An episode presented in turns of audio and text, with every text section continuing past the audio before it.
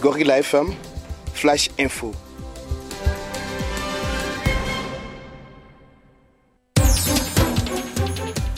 Exactement, 9 passé des 6 minutes dans notre studio. Bonjour mesdames et messieurs, bienvenue à suivre notre Flash Info.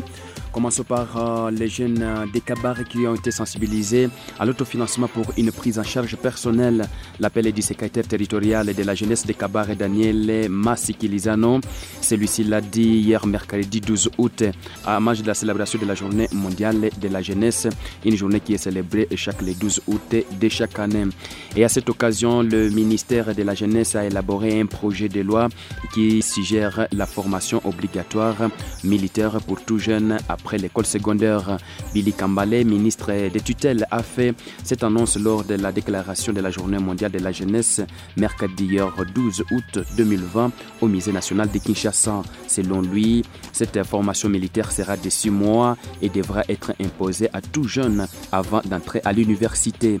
Jusque-là, nous n'avons pas une loi qui régit les jeunes mais également aussi la loi qui régit la jeunesse, mais ils font un cadre légal qui régit les jeunes en général. Le projet de loi est déjà terminé dans lequel nous avons proposé certainement que ça avec la coopération du ministère de la Défense pour que les jeunes soient formés.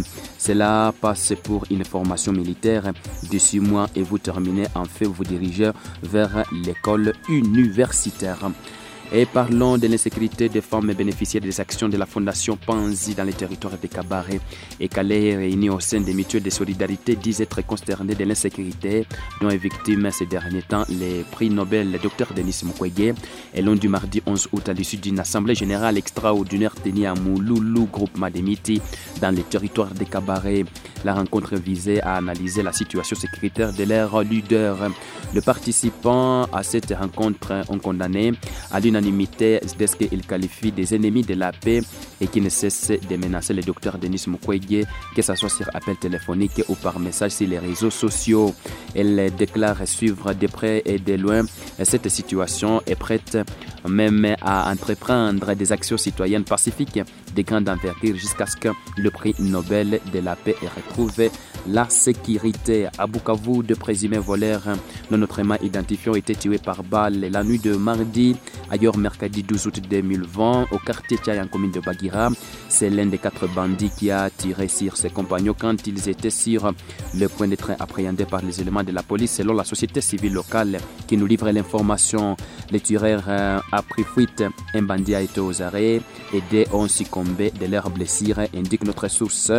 Celle-ci affirme que trois armes, des munitions et plusieurs effets militaires ont été découverts chez l'un de ces bandits dont sa maison aurait été détruite par les habitants en colore. Le vice-président de la nouvelle dynamique de la société civile de Bagira, Wilfried Habamungu, cité par d'autres sources, indique de son côté que les corps des victimes ont été acheminés à la morgue de l'hôpital général de Bukavu.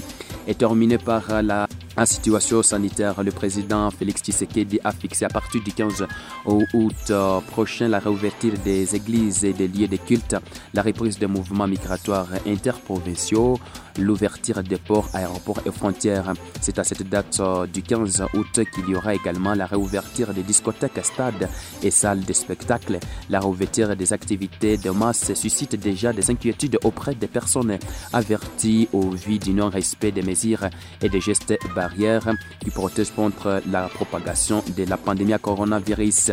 À cet effet, les comédies mortels s'interrogent sur la négligence de la population, si cette maladie et le manque de suivi des autorités qui devraient imposer le respect strict de ces mesures et des gestes barrières pour limiter la propagation de la maladie dont les cas ne cessent de monter à flèche dans la province du Nord Kivu.